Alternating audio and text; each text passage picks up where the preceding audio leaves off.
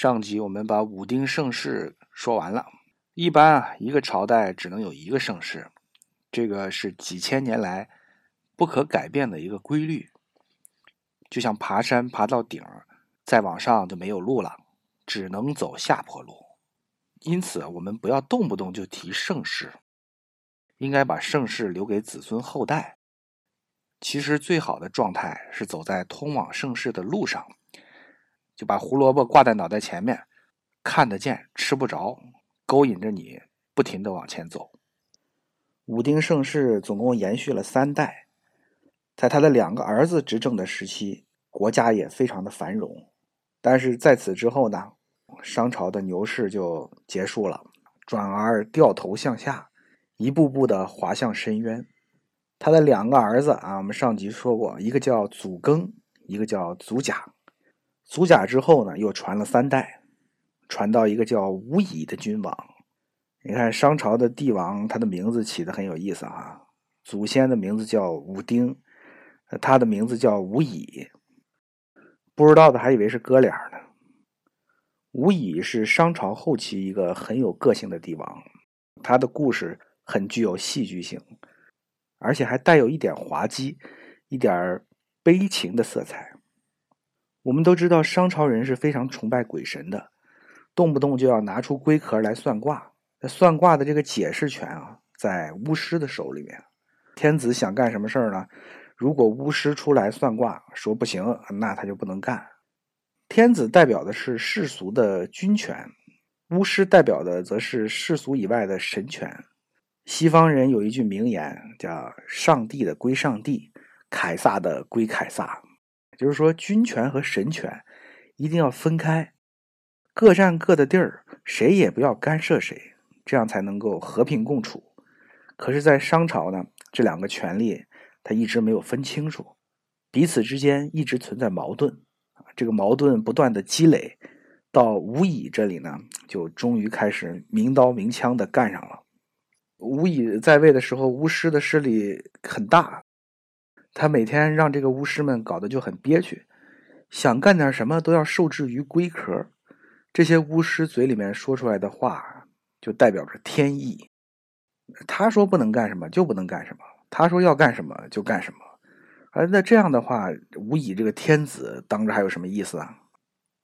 所以有一天他终于就憋不住了，忍无可忍，无需再忍。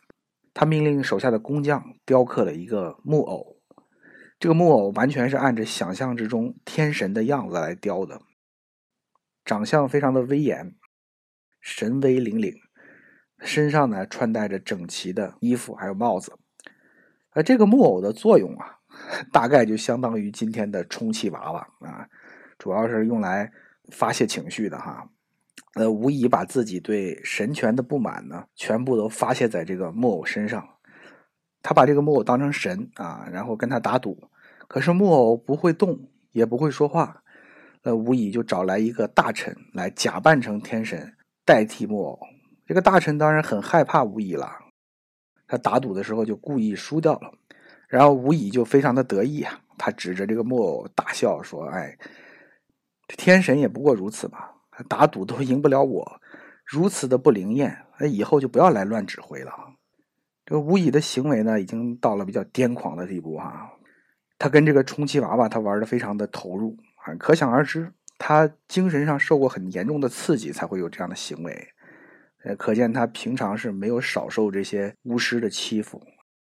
在宫里面，他主要就是跟木偶置气，没事把木偶身上的衣服扒了，然后往死里打。你怎么打他，他木偶也不会疼的。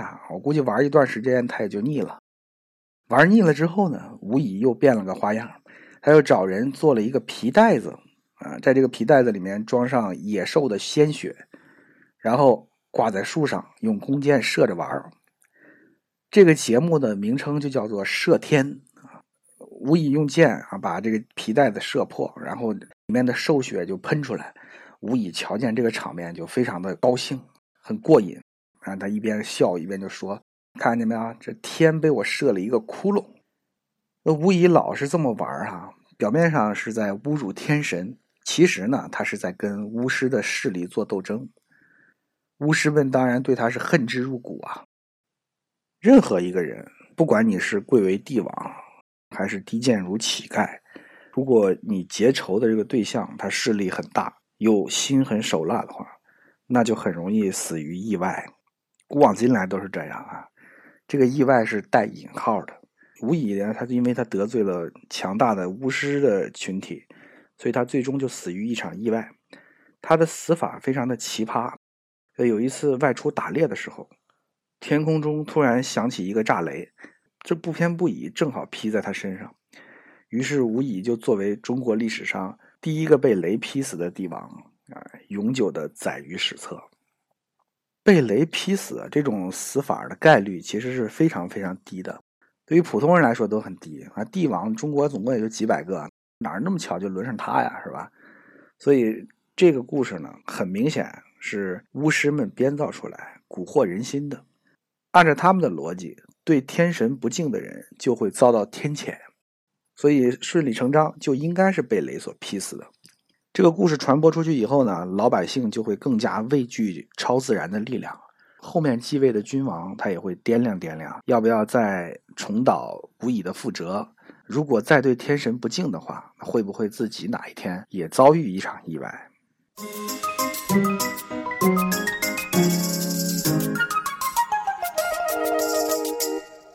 有诚意、有意思、有干货。老周说历史，一样的历史，不一样的说法。老周说历史已经开通微信公众号。我们将于近期在微信公众平台推出老周说历史的姐妹篇《老周看金庸》，在微信公众号搜索“老周说历史”，我在那里恭候您的光临。这个中国历史上第一位敢于向神权挑战的帝王，最终死在了巫师的手里面，然后他的儿子就继位了，他的儿子叫泰丁，这个泰丁是商纣的爷爷，离商纣已经比较近了啊。也意味着，就是离那个大变革、大动荡的时代越来越近了。真正精彩的都是朝代的交替的世界，那中间这些呢，都是没有什么太有意思的地方。那泰丁在统治的时期呢，这个军权和神权的矛盾依然是存在的，而且呢，与周边的这些少数民族也时常的动刀动枪。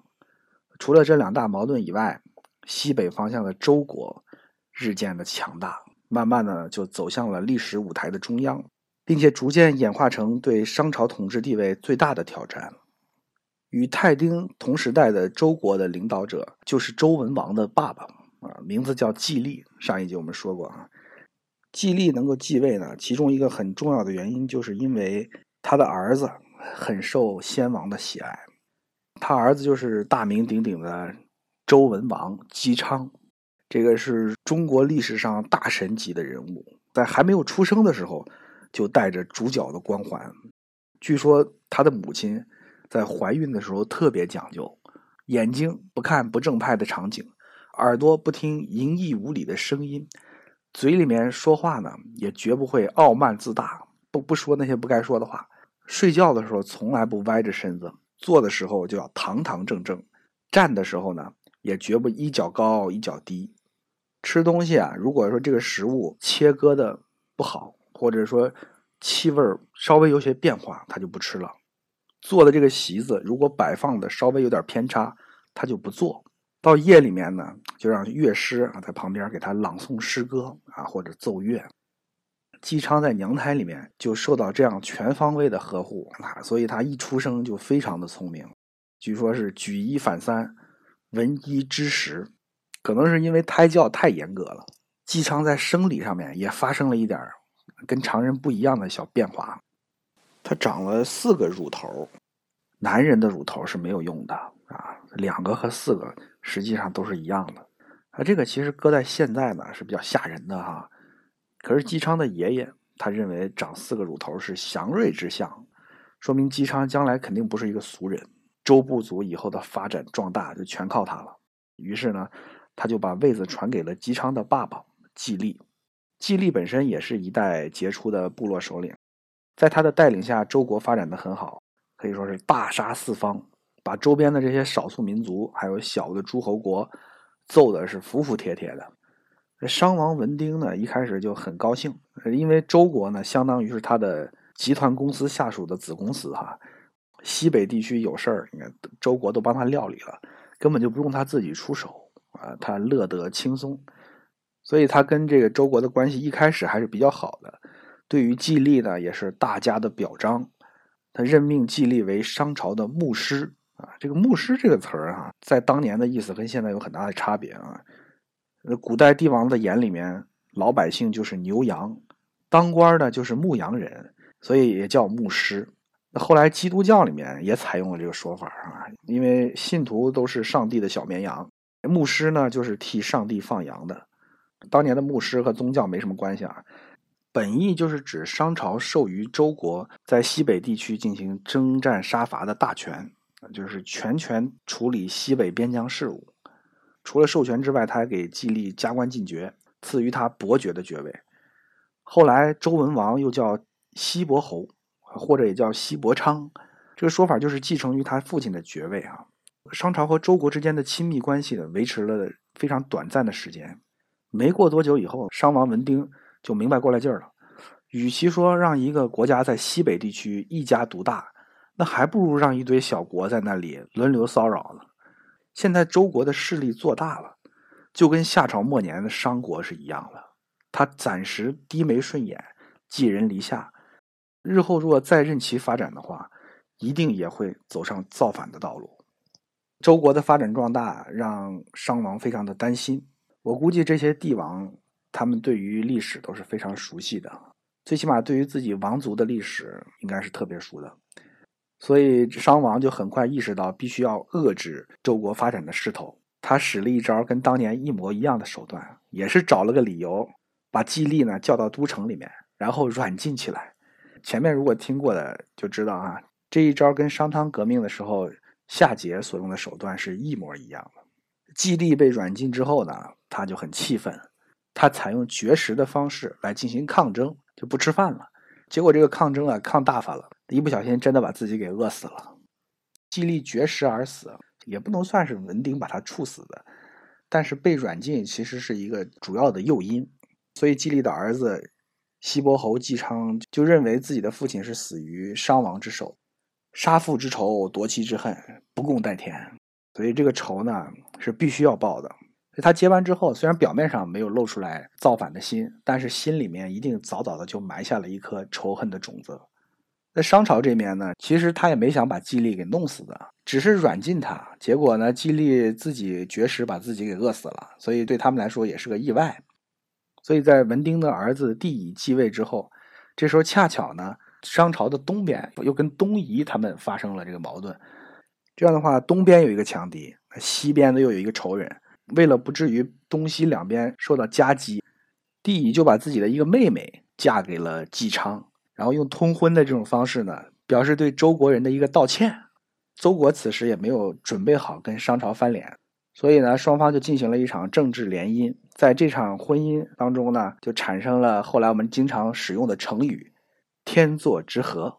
其实这个“天作之合”呢，是面和心不和，因为后来发生了什么，大家都知道。我们下一集就会讲到很精彩的周文王、周武王，武王伐纣。好，这一集就到这里，再见。老周说历史已经开通微信公众号。在那里，我们每天会分享给您一篇好看有趣的文章，还会赠送给您一些有价值的书籍。在微信公众号搜索“老周说历史”，我在那里恭候您的光临。